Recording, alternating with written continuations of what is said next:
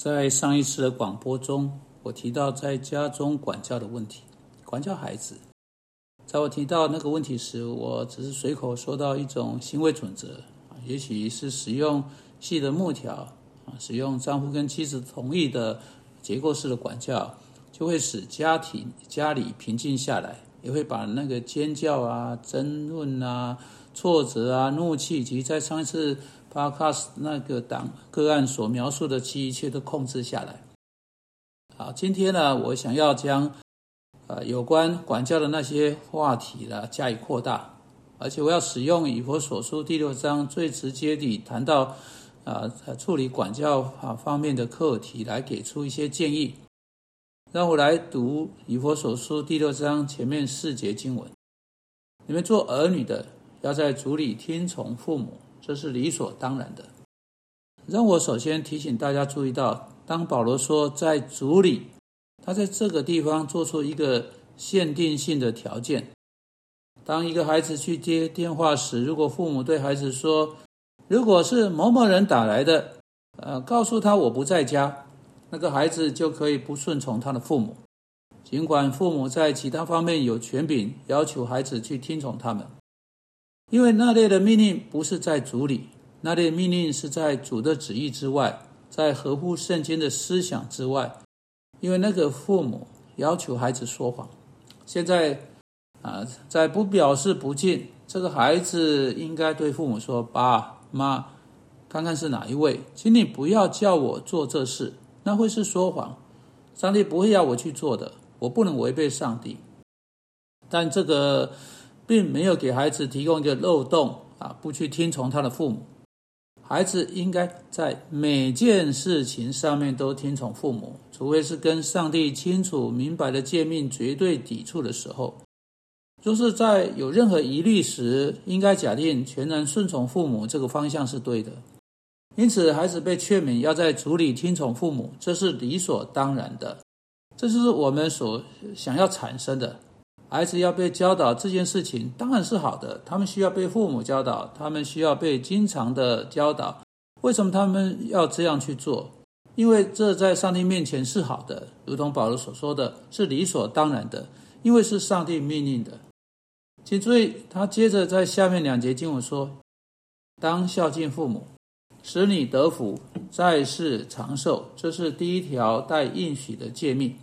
你知道，孩子要被教导，他们应该听从父母，在主日学、在讲台、在呃教会刊物，以及被父母自己，他们应该被教导，他们应该听从父母，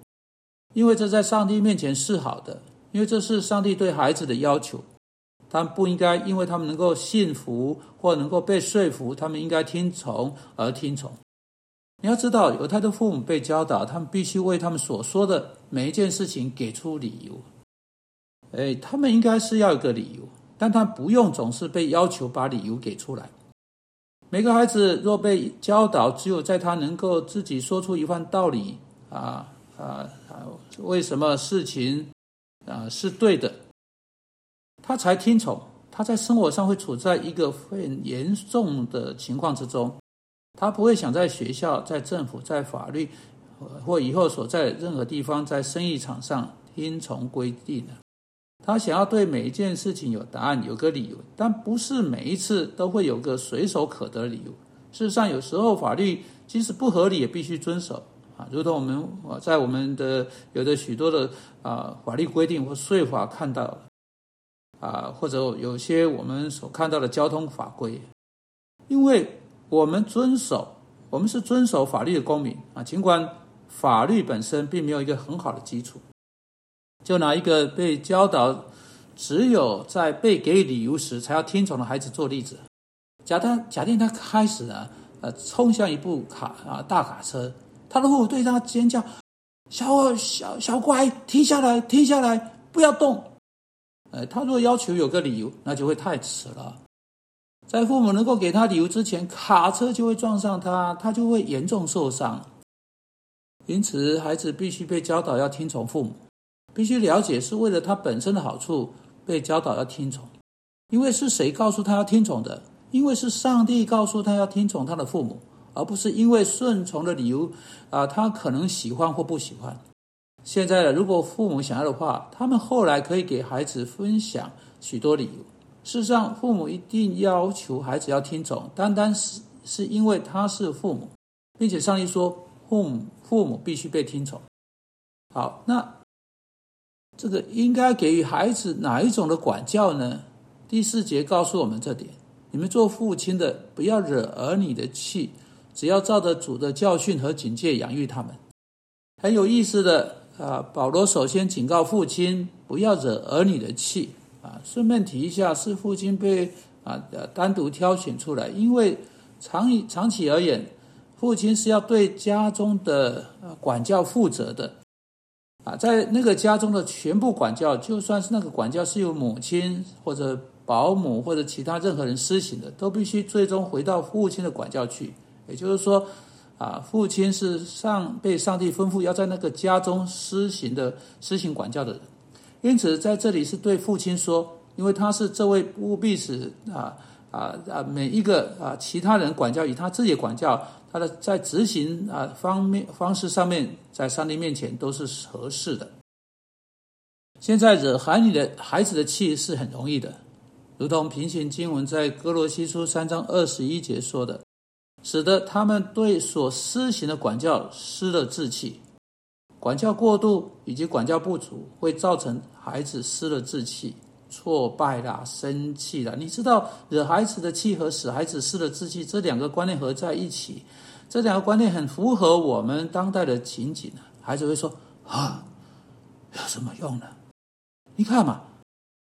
他你在那个表达中啊，得到这种得到那些态度，他们为了看到那种惹气的管教，以及为了不是更一致性的管教的这种事实而生气，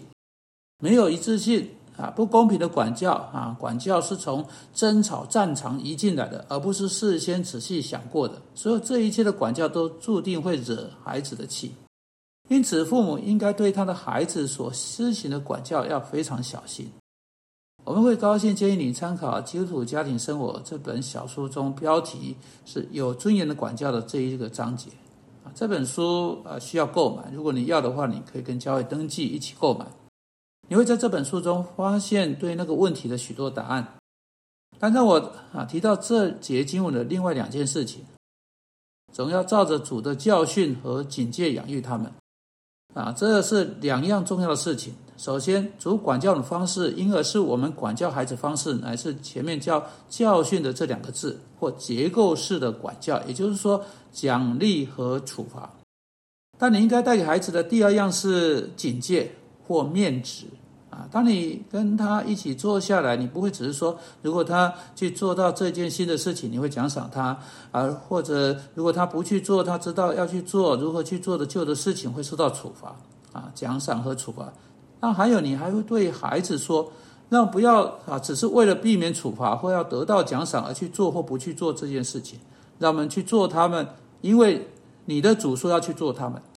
你去做他们，因为你爱为你舍命的主，出于对他的爱，并回应他的良善，你想以正确的方式来做。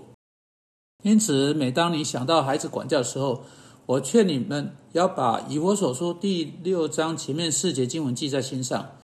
我今天只是很简短的提到，但在那四节经文中有太多有帮助的材料，可以给任何做父母的人。主啊，求你祝福父母，他们有一个艰难但是快乐的工作，就是训练他们的孩子成为爱主的人。我们奉基督的名祷告，阿门。